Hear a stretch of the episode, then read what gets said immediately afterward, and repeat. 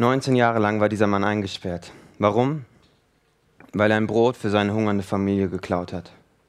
19 Jahre lang war dieser John Valjean in Ketten.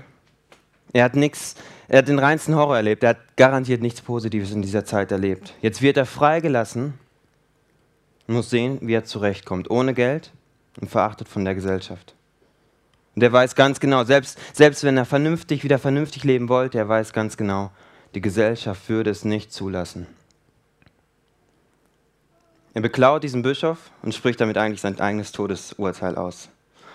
Und was der Bischof dann macht, das, das übersteigt nicht nur sein Denken, sondern das stellt das komplette Denken der, der gesamten französischen Gesellschaft auf den Kopf. John Valjean, mein Bruder, du gehörst nicht mehr dem Bösen.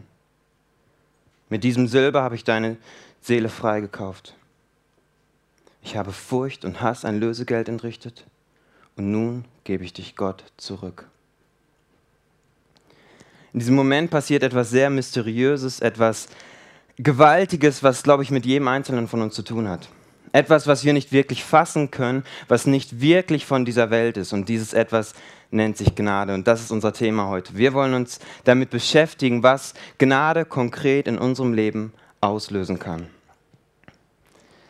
Ja, und als ich die Predigt so vorbereitet habe, also es ist eine große Ehre für mich, ich predige zum ersten Mal.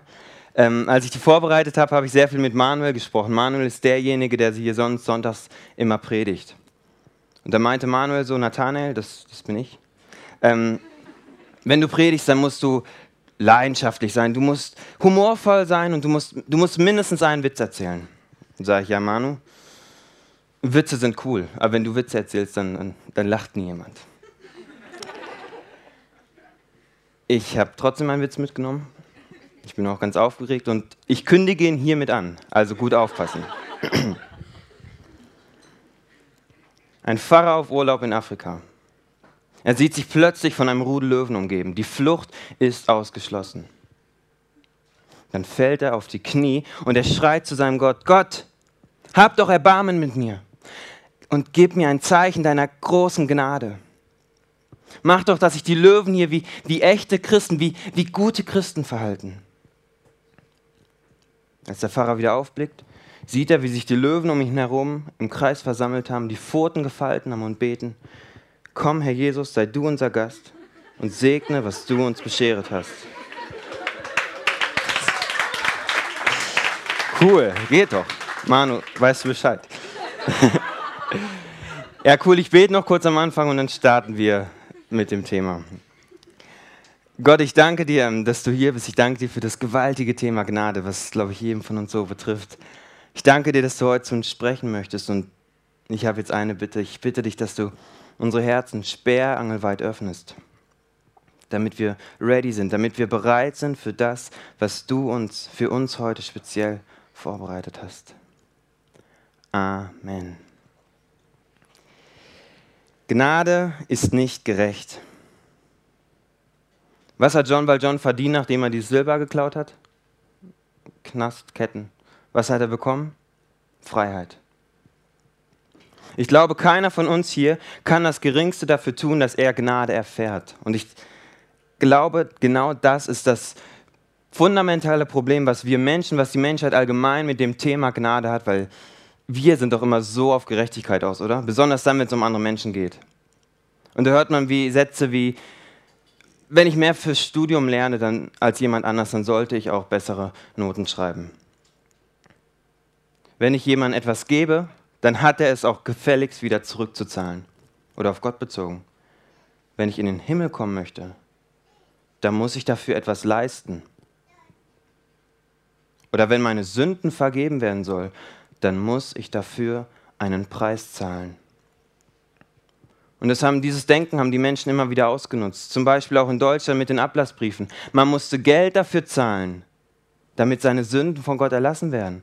Oder früher in der katholischen Kirche. Man geht zu Buße, bekennt seine Sünden. Was bekommt man dann? Eine lange Liste mit Punkten, die man abarbeiten muss, damit man Gnade erfahren kann, damit Gott die Sünden vergibt. Aber dann kamen immer wieder Menschen auf die Welt wie Martin Luther, die haben gesagt, stopp, es reicht, wir müssen in die Bibel gucken, was dort wirklich steht. Und wenn das Menschen gemacht haben, dann, dann haben die Sätze gefunden wie, das ewige Leben ist ein Geschenk Gottes und nicht euer eigenes Werk. Oder durch eigene Leistung kann man bei Gott nichts erreichen. Das komplette Gegenteil. Und wir müssen uns nur das, das Leben von Jesus einmal angucken. Mit wem hat Jesus immer gesprochen? Bei wem hat er die gewaltigen Wunder getan? Waren das die Pharisäer, die, die mega fromm waren, die ja jeden Tag gebetet haben, die gut gelebt haben? Nein, es waren die ausgeschlossen von der Gesellschaft. Die, die am meisten gesündigt haben, die, die echt ein negatives Leben hatten, die es nicht verdient hatten. Ist nicht wirklich gerecht, oder? Und eines Tages hat Jesus eine Geschichte erzählt, die mich persönlich sehr durcheinander gebracht hat. Ich werde sie kurz vorlesen und ihr könnt gerne mitlesen in Matthäus 18, 23. Man kann das Himmelreich mit einem König vergleichen, der beschlossen hatte, mit seinen Bediensteten, die von ihm Geld geliehen hatten, abzurechnen. Unter ihnen war auch einer, der ihm sehr viel Geld schuldete. Da er nicht bezahlen konnte, befahl der König das Folgende. Er, seine Frau, seine Kinder und alles, was er besaß, sollte verkauft werden, um damit seine Schulden zu begleichen. Ist ja auch nur gerecht, oder? Doch der Mann fiel vor ihm nieder und bat ihn, Herr, hab doch Geduld mit mir ich werde auch alles bezahlen. Da hatte der König Mitleid mit ihm, ließ ihn frei und erließ ihn alle seine Schulden. Wenn ich durch die Bielefelder Fußgängerzone gehe, dann sitzen da manchmal Menschen, die betteln für Geld. Warum gebe ich denen kein Geld? Weil ich denke, ich wüsste, dass wenn ich diesen Menschen Geld gebe, sie würden es doch sowieso nur für, für Alkohol, für Zigaretten, vielleicht sogar für Drogen ausgeben oder vielleicht gehen sie das irgendwo wieder verspielen. Grundsätzlich, ich gebe gern, aber wenn ich gebe, dann, über, dann muss ich überprüfen, ob es verdient ist. Und in dieser Geschichte, dieser Mann mit den Schulden, ich glaube, wenn ein Mann so viele Schulden hat und in einer anderen Stelle steht ungefähr wie viel, das habe ich vor ein paar Tagen gehört, es sollte circa umgerechnet drei Millionen Euro sein wenn man so viele Schulden hat, dann ist man in der Regel nicht ganz, ganz unschuldig. Und ich wette, wenn der das Geld bekommt, der handelt doch genauso wieder, oder? Aber auch in dieser Geschichte die gleiche Botschaft an uns. Gnade ist nicht gerecht. Gnade gibt oder gibt nicht, aber Gnade guckt nicht, ob etwas verdient ist. Und ich möchte sogar so weit gehen heute Abend, zu sagen, dass, dass, dass du hier sitzen darfst, das ist nicht gerecht dass ich hier stehen darf, dass ich mit meinen Talenten, mit meinen Fähigkeiten hier im ICF aufblühen darf. Das ist nicht gerecht. Warum? Es gibt so viele Menschen auf der Erde, die sind jünger als ich, die sind intelligenter als ich, die sind gutmütiger als ich und die arbeiten härter als ich. Aber sie haben nicht die Möglichkeiten, die ich habe. Sie wachsen nicht in so einer guten, gesunden Familie auf. Vielleicht wachsen sie sogar irgendwo im Land auf, wo sie bedrückt werden. Gnade ist nicht gerecht. Das ist mir wichtig, dass wir das zu Anfang ähm, verstanden haben, bevor es weitergeht. Ja, wir gehen wieder zurück zu unserer Geschichte Les Miserables mit John Valjean. Also der hat da irgendwie diese Gnade erfahren und die Frage ist natürlich jetzt, wie geht es weiter? Ich glaube, dieser Typ war noch völlig verwirrt, betäubt und diesen Zustand verlässt auch das Gebäude. Und die nächste Szene, die wir dann im Film sehen würden, da wird ein gutmütiger Bürgermeister einer kleinen Stadt gezeigt. Und es stellt sich später heraus, dass dieser Bürgermeister der ehemalige Sträfling John Valjean ist. Das heißt, John Valjean ist jetzt Bürgermeister der kleinen Stadt. Er, er lebt sehr zurückhaltend, er ist recht demütig und eigentlich, was er den ganzen Tag macht, ist sich für die anderen Leute in der Stadt einzusetzen, für das Gute einzusetzen. So, und irgendwann kommt ein Mann vorbei, er möchte als Polizeiinspektor in dieser Stadt arbeiten. Dieser Mann heißt Javert, merkt euch den Namen. Und Javert war einige Jahre vorher in dem Lager, wo John Valjean eingesperrt war, war der Polizeiinspektor Aufseher. Das heißt, die beiden müssten sich irgendwie kennen. So, und jetzt kommt die Szene, die beiden stellen sich vor, sie gucken sich in die Augen und sie scheinen sich zu erkennen. Sie sind sich anfangs noch nicht ganz sicher. Aber ab diesem Punkt im Film startet eine Verfolgungsjagd, die sich bis zum Ende durchzieht. John Valjean lebt weiter aus seiner Gnade, er setzt sich für das Gute ein. Und Javert, der Polizeiinspektor, der ist auf Gerechtigkeit aus. Der, der kann es nicht warm, dass der John Valjean jetzt Bürgermeister ist. Ein Ex-Sträfling, das muss die Welt wissen. Er will ihn anzeigen und vor Gericht bringen. Und dann kommt es zu folgender Szene im Film, die wir jetzt gleich sehen und ich werde sie noch kurz erklären. Und zwar ist es so, dass gerade Anfänger einer neuen Revolution in Frankreich sind. Das heißt, es sind Kämpfe ausgebrochen. Und die Revolutionäre, die haben jetzt diesen Polizeiinspektor Javert gefangen genommen. Und ihr seht ihn gleich an den Screens. Er sitzt an der Wand gefesselt. So, und jetzt entscheiden die Revolutionäre, okay, es ist Zeit, diesen Mann ähm, zu beseitigen, wir bringen ihn jetzt um. So, am gleichen Schauplatz ist auch John Valjean. Und was dann passiert, das seht ihr jetzt. John Valjean war ein Verbrecher. Hat irgendetwas, diese, diese Gnade bei dem Bischof erfahren. Und jetzt passiert so etwas. Dieser Mann, der hatte nur noch ein einziges Problem in seinem Leben und das war, dass, dass er verfolgt wurde von diesem Javert. Und in dieser Szene, er, er, er hätte gar nichts machen müssen. Er hätte einfach nur, einfach nur ruhig sein müssen, einfach nur zurück, weggucken müssen, es ignorieren müssen und eigentlich wäre sein Leben dann völlig in Ordnung gewesen. Und was macht er? Er setzt sich aktiv ein, um diesem Mann, noch seinen größten Feind, das Leben zu retten. Und es gibt mehrere Szenen wie diese in diesem Film und in einer Szene ähm, da sagt John Valjean, selbst wenn ich diesen Mann umbringen wollte, selbst wenn ich wollte, ich, ich könnte es nicht. Das, was ich bei diesem Bischof, das, was ich da erlebt habe, ich kann nicht anders, als das weiterzugeben. Also es scheint so, dass dieser Punkt bei dem Bischof, dass das wirklich das Schlüsselereignis in seinem Leben war, was diese neue Art, dieses neue Art von, Le von Leben bei John Valjean ermöglicht hat. Und wir wollen jetzt wieder in die Bibel gucken und schauen, was dort steht in Bezug auf Gnaden, äh, Konsequenzen von Gnade, ob das was mit uns, ob das Auswirkungen irgendwie haben kann. Im 2. Korinther 6, Vers 1. Das ist ein Brief von Paulus an eine Gemeinde, an die Gemeinde in Korinth. Als Gottes Mitarbeiter bitten wir euch, seht, dass die Gnade, die Gott euch geschenkt hat, in eurem Leben nicht ohne Auswirkung bleibt. Ein anderer Brief, diesmal, ja, ein anderer Brief. Achtet darauf, dass keiner von euch an Gottes Gnade gleichgültig vorübergeht, damit sich das Böse nicht bei euch breit macht und Zank und Streit die ganze Gemeinde vergiften. Diese beiden Briefe, diese beiden Stellen zeigen uns, irgendetwas muss Gnade bei uns auslösen. Konkretes scheint unser Handeln zu beeinflussen. Und um das ähm, weiter zu verstehen, müssen wir eigentlich nur unser eigenes Leben angucken. Also ich behaupte mal, hier sitzen heute ein paar wenige, einige Leute, die würden sich als Christ bezeichnen, vielleicht sogar als lebendiger Christ, so mache ich es auch. So, und wenn du dich heute so bezeichnest, dann hattest du einen gewissen Punkt in deinem Leben. Du hattest den Punkt in deinem Leben, wo du dich bewusst für diesen Gott entschieden hast wo du gesagt hast, Gott, vergib mir meine Sünden. Ganz kurze Erklärung, Sünden sind einfach nur die Dinge, die uns zu einer Beziehung, von einer Beziehung zu Gott trennen und gleichzeitig die Dinge, die wirklich negativ in unserem Leben sind, die unser Leben beeinträchtigen. Das heißt, du hattest den Punkt, wo du sagst, Gott, vergib mir für meine Sünden und ab jetzt, ab jetzt, du und ich, wir zusammen, sei du Herr über mein Leben.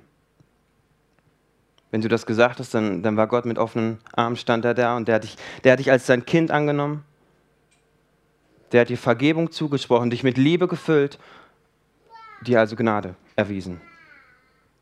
So. Diese Person, die diese Entscheidung jetzt trifft, das Leben dieser Person sieht ja irgendwie aus. Das heißt, Sachen sind in Ordnung, Sachen sind nicht in Ordnung, das läuft gut, das nicht. Und wahrscheinlich hat er bestimmte Sorgen, bestimmte Probleme. Kein Problem. Aber es wäre irgendwie komisch, wenn dieses Leben jetzt ein Jahr später, zwei Jahre später, fünf Jahre oder sogar zehn Jahre später genauso aussieht wie an dem Tag dieser Entscheidung. Das wäre irgendwie komisch, oder? Und vielleicht sagt dann diese Person sogar noch, ja, pff, Sünde hin und her, ist doch, ist doch alles Banane, ist doch egal. Ich meine, Gott vergibt mir doch hier, das sagt er mir. Ein Jahr später Sünden, Gott vergibt mir. Zwei, zehn Jahre später die gleichen Sünden, vielleicht sogar noch ein paar mehr gesammelt. Er vergibt mir doch, verspricht er doch. Und im Ernst, in der Bibel ist doch geschrieben, Gott ist am Kreuz für uns gestorben und ganz im Ernst, das, das muss ich doch auch erstmal lohnen, oder? Umso mehr ich sündige, umso mehr Bedeutung bekommt doch erstmal sein Kreuz, oder? Ja, und außerdem, im Endeffekt sind wir doch nicht durch das, was wir tun, sondern durch, durch unseren Glauben gerettet. So what? Bevor ich weitergehe, möchte ich nur eins klarstellen. Diese Person, ähm, ja, grundsätzlich ähm, hat diese Person recht. Grundsätzlich, ja. Jesus ist für unsere Sünden gestorben und der wird äh, gestorben und er vergibt uns und er wird uns immer wieder vergeben, auch nach zehn Jahren die gleichen Sünden. Das steht. Und ja, letztendlich sind wir auch nicht bei dem, was wir tun, sondern bei dem, was wir glauben, errettet. Das ist das Fundament unseres Glaubens. Das steht, da kann keiner was ändern, da kann ich und möchte ich auch nichts dran ändern. Aber dennoch, und jetzt gehen wir weiter. Hebräer 12, Vers 14. Jagt nach dem Frieden mit jedermann und der Heiligung, ohne die niemand den Herrn sehen wird. Und jetzt bitte nicht abschalten, nur weil da äh, ein kompliziertes Wort ist, Heiligung. Ich, ich kann das auch nicht wirklich. Ähm, ich wollte den Vers gar nicht, aber der ist so entscheidend für uns. Deswegen habe ich ihn genommen und auch hinter dem Wort Heiligung, da steckt was Enormes und ich werde es kurz erklären. Heiligung heißt grundsätzlich erstmal so zu werden wie, wie Gott, wie Jesus. Ihm ähnlich zu werden. Konkreter noch, das heißt erstens, das, was in unserem Leben nicht in Ordnung ist, also auch unsere Sünde, von uns wegschaffen. Und zweitens, das, was wir mit diesem Gott erfahren und erfahren haben, dass wir das weitergeben an unsere Freunde, Bekannte, Mitmenschen, an die Welt. Das ist Heiligung. So, und das steht, jetzt müssen wir ganz genau lesen, das steht nämlich nicht, so und so und so müsst ihr sein, sondern das steht, jagt nach dem, nach dem und nach dem. Das heißt, das, was letztendlich zählt bei diesem Vers, ist nicht, wie wir sind, sondern das, wonach wir bestrebt sind, also das, was, was unser Wille ist. Das deutet schon darauf hin, dass wir hier es mit einem Prozess zu tun haben. Und in der Bibel steht auch nicht, auf Erden werden wir heilig sein, sondern erst im Himmel. Das heißt, wenn hier von Heiligung geschrieben wird, dann ist es ein lebenslanger Prozess der Veränderung gemeint in unserem Leben. So, jetzt habe ich gesagt, am Anfang müssen wir erstmal natürlich bestrebt danach sein, uns zu verändern, sonst wird Veränderung auch nicht stattfinden. Wie bekommen wir diesen Willen? An dem Tag, wo wir uns entscheiden, wo wir sagen, Gott, jetzt du und ich, automatisch, an diesem Zeitpunkt, automatisch bekommen wir diesen Wunsch nach Veränderung, ihm ähnlich zu werden, automatisch in unser Herz gepflanzt. Die Bibel ist da recht klar, die sagt, wenn du diesen Wunsch nicht hast, dann check mal deine Beziehung zu Gott. Okay, also den Willen, den kriegen wir hier. Weiter, wir müssten ja irgendwie aktiv werden, Sachen müssen passieren natürlich, Änderungen. Und jeder von uns weiß, Änderungen von Süchten loszukommen oder Probleme wegzuschaffen, das ist ätzend, mega kompliziert. Und ich glaube, ab einem bestimmten Punkt sogar, ich mag das Wort nicht, aber unmöglich für uns. Und jetzt wäre es ja recht komisch, wenn dieser Gott irgendwas von uns verlangt, was, was uns unmöglich ist, oder? Wäre ein bisschen schräg. Aber jetzt kommt das Grandiose. Wir entscheiden uns für diesen Gott. Und er gibt uns nicht nur diesen Willen in diesem Moment, sondern er sagt, mein Kind, ich segne dich.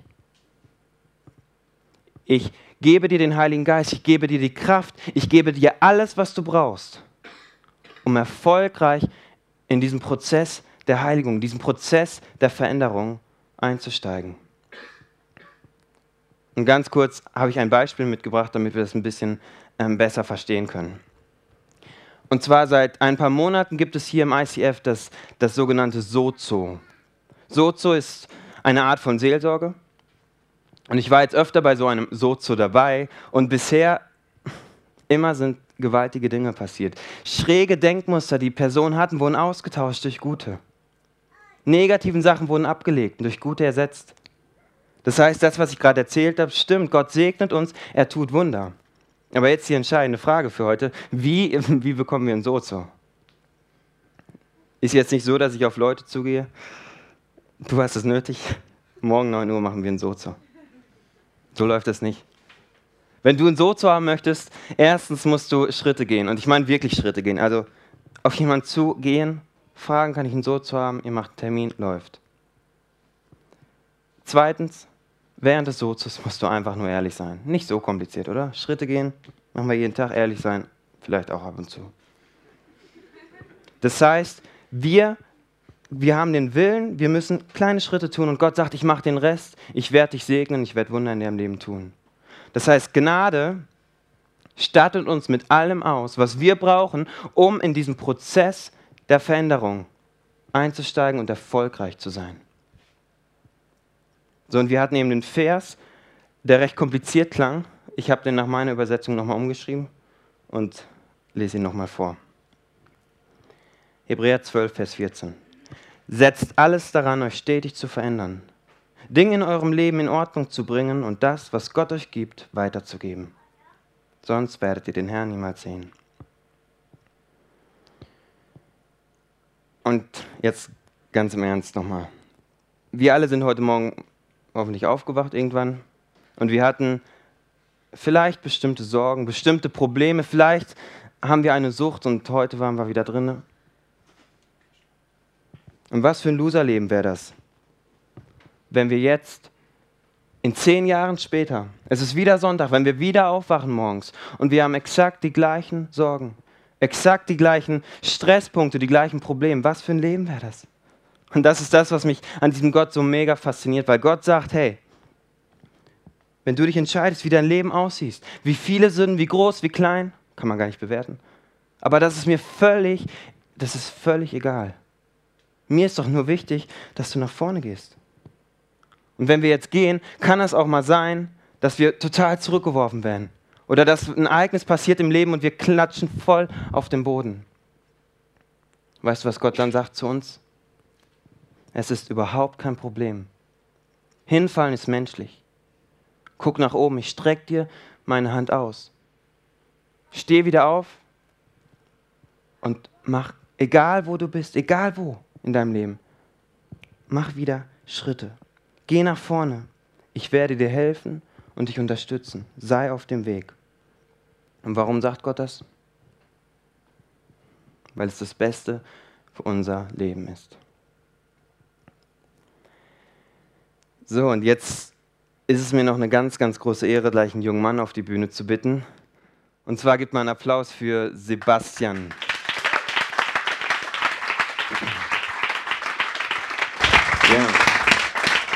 Sebastian und ich, wir sind seit drei, vier Wochen, ja, ich glaube vier Wochen mittlerweile in einer Small Group. Ähm, ja, wir hatten die Ehre, dass wir Small Group hatten. Wir waren alleine, also wir konnten recht viel miteinander sprechen. Ne? Es war ziemlich Small Group Tag, ja. ja, Small Group, genau. Ja, passt doch. Genau, und ähm, ja, Sebastian hat eine krasse Geschichte und ich dachte, als er mir die erzählt hat, wow, das passt doch genau zu, zu dem Thema heute. Weil er hat einen Punkt in seinem Leben gehabt, das ihr hört gleich selbst. Also ich sage gar nichts mehr. Ja. Sebastian, ganz kurz. Also erstmal, wie sah dein Leben früher aus und dann dieser Punkt von Gnade. Ähm, was war das für ein Punkt? Nimm uns einfach kurz ähm, mit in deine Geschichte rein. Naja, also ich bin jetzt aufgeregt, deswegen nicht äh, böse sein, wenn, ich, wenn das ein bisschen schräg rüberkommt.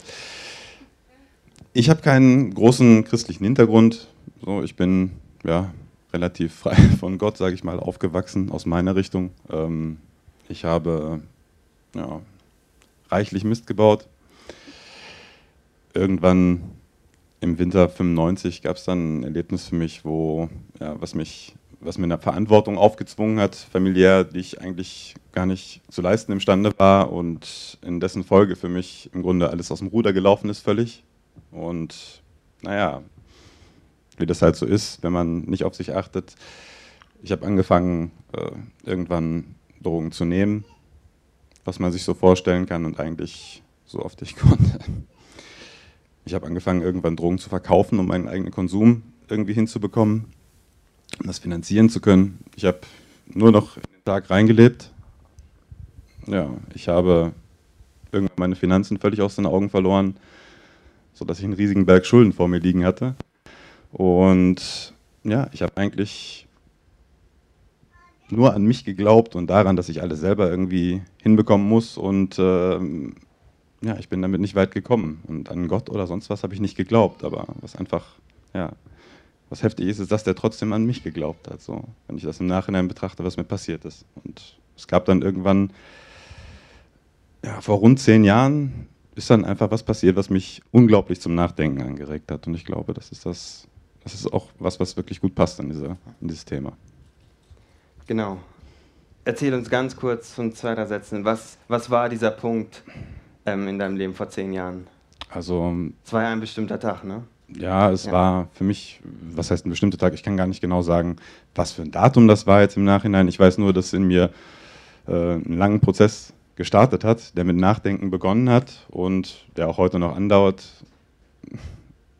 der im Grunde den Grundstein gelegt hat dafür, dass ich nach Gott gesucht habe. Ich habe einfach, ähm, die Summe ist letzten Endes egal, aber es waren ein paar hundert Euro, manchmal. Aber auf jeden Fall sind bei mir auf der Arbeit äh, sind zwei Menschen aufgetaucht von der Polizei. Das waren Vollstreckungsbeamte, die äh, sagten: Passen Sie auf, ich kann jetzt nicht mehr gucken, wie die Sachlage ist. So, ich wurde vom Amt bestellt, dieses Geld mitzubringen oder sie mitzubringen. Eine andere Möglichkeit gibt es nicht. Ich kann nicht danach gucken, ob das stimmt oder sonst was. Und wenn ich hier auftauchen muss und bestellt werde, dann haben sie schon monatelang Zeit gehabt, darauf zu reagieren. Dann haben sie Briefe bekommen, dann haben sie Androhungen von Gericht bekommen.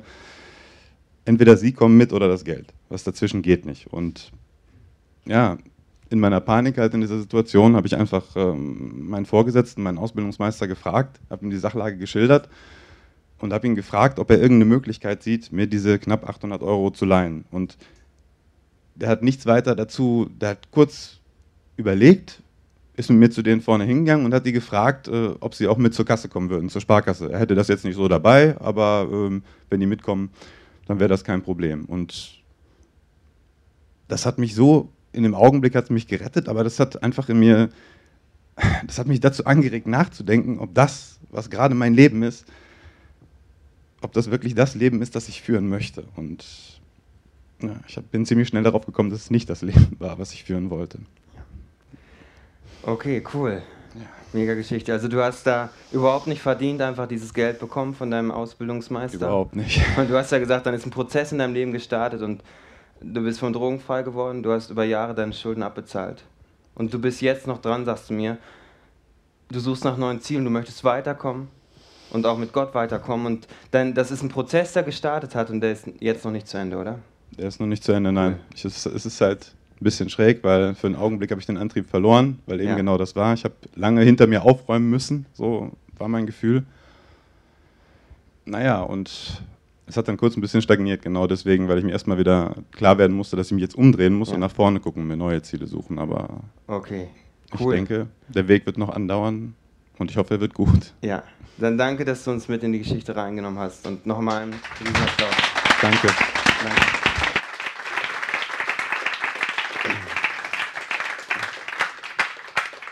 Gnade bewegt, oder? Ich habe ähm, vorhin eine Geschichte vorgelesen. Um den König ging es da, der seinem, seinem Diener alle seine Schulden erlassen hatte. Und diese Geschichte geht noch weiter und zum Schluss möchte ich sie jetzt einfach noch zu Ende lesen und ihr dürft wieder mitlesen. Doch sobald der Mann frei war, also der Mann, dem die Schulden erlassen wurden, ging er zu einem anderen Diener, der ihm eine kleine Summe schuldete. Er packte ihn am Kragen und verlangte, dass er auf der Stelle alles bezahlen sollte. Der Diener fiel vor ihm nieder und bat ihn um einen kurzen Aufschub. Hab doch Geduld mit mir, ich werde auch alles bezahlen. Doch der Mann war nicht bereit zu warten. Er ließ ihn verhaften und einsperren, so lange, bis dieser seine ganze Schuld bezahlt hätte. Als die anderen Diener das sahen, waren sie empört. Sie gingen zum König und erzählten ihm, was vorgefallen war. Da ließ der König den Mann rufen, dem er zuvor seine Schulden erlassen hatte, und sagte zu ihm, Du herzloser Diener, ich habe dir deine großen Schulden erlassen, weil du mich darum gebeten hast. Müsstest du da nicht auch mit diesem Mann Mitleid haben, so wie ich mit dir Mitleid hatte? Der König war so zornig, dass er den Mann ins Gefängnis werfen ließ, bis er seine Schulden bis auf den letzten Cent bezahlt hatte. Genauso wird mein Vater im Himmel mit euch verfahren, wenn ihr euch weigert, euren Brüdern und Schwestern zu vergeben. Gerechtigkeit oder Gnade, das ist heute Abend die Frage. Was hat das Sagen in unserem, in deinem und in meinem Leben?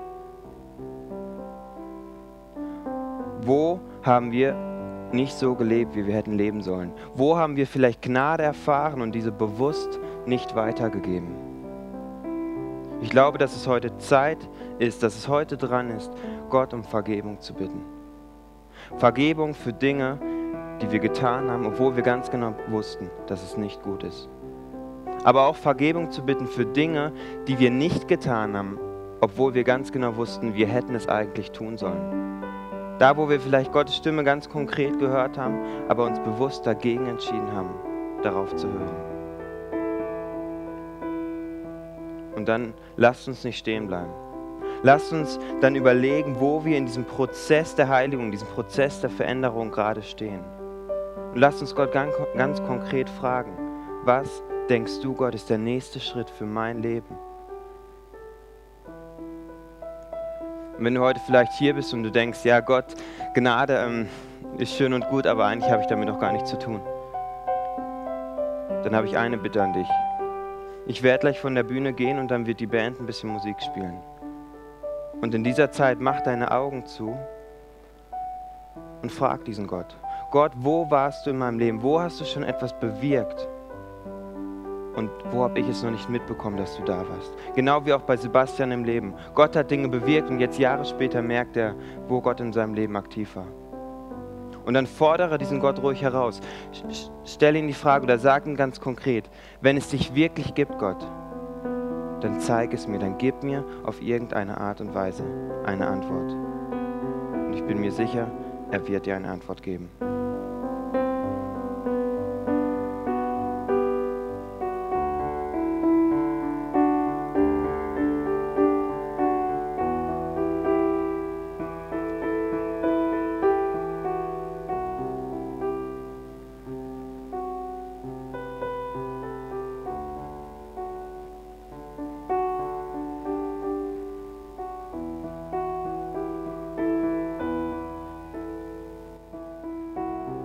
Ich danke dir, dass, dass ich mich dein Kind nennen darf. Gott, ich danke dir, dass du, dass du uns so annimmst, genau so, wie wir sind, ohne Wenn und Aber. Und ich danke dir, dass du jetzt jedes Gebet hier gehört hast, Gott. Und dass du sagst, egal was in unserem Leben schiefgelaufen ist, heute in den letzten Tagen schiefgelaufen ist, es ist vorbei. Wir müssen nicht mehr zurückgucken, Gott. Du vergibst uns und es ist so, als wäre nichts gewesen. Und danke Gott, dass du in allem, was du sagst und tust, dass du nur das Beste für unser Leben im Blick hast. Dass alles, was du machst, dass es nur darauf aus ist, dass es in uns im Endeffekt gut geht, Gott. Und ich bitte dich jetzt, dass du, dass du durch die Reihen gehst und dass du jedem Einzelnen ins Ohr flüsterst, Gott, dass du führen bist. Dass jeder hier jetzt erfahren darf, Gott, dass du führen bist, dass du in ihm stark bist. Und ich, ich bete, dass heute keiner die Celebration verlassen wird, ohne zu wissen, dass egal was, was ansteht, die nächsten Tage, Wochen und Monate, egal wie groß die Probleme sein mögen, ich bitte dich, dass jeder tief im Herzen weiß, dass du führen bist, dass du auf seiner Seite bist und ihm helfen wirst. Amen.